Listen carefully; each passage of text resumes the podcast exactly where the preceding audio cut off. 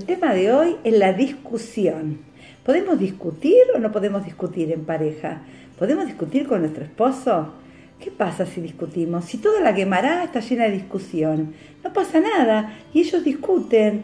¿Por qué ellos pueden discutir y nosotros no?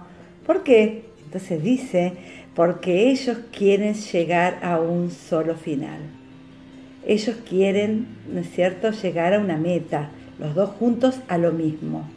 Si Besata y nosotros también quisiéramos eh, eh, discutir para ponernos de acuerdo, ¿no es cierto?, para llegar a un solo tema, eso sería lo ideal. Ahora, ¿cómo discutimos? ¿Cómo hago para que se siente mi pareja escuchar, para que mi esposo quiera escuchar lo que yo quiero debatir, lo que yo quiero conversar con él?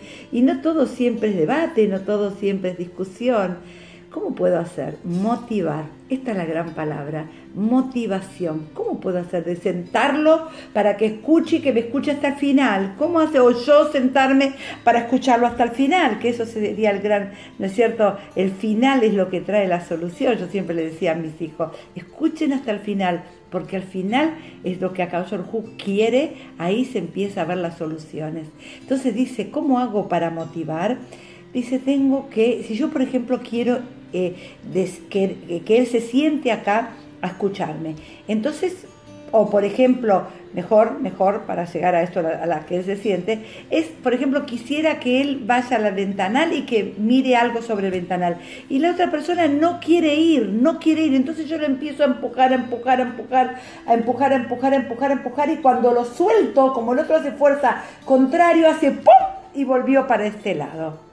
Entonces, la cuestión es motivarlo. ¿Cómo? Mira, quisiera que veas porque van a pasar un desfile de coches antiguos que cada uno cuesta millones de dólares.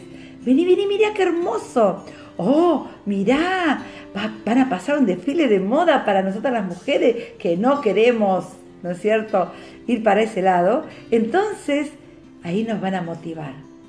Entonces nosotros cuando queremos que alguien nos escuche, cuando queremos que alguien nos preste atención, primero tenemos que motivar. Un abrazo y que sepamos motivar para la Torá, para las misbot y para unirnos cada día y día más en familia.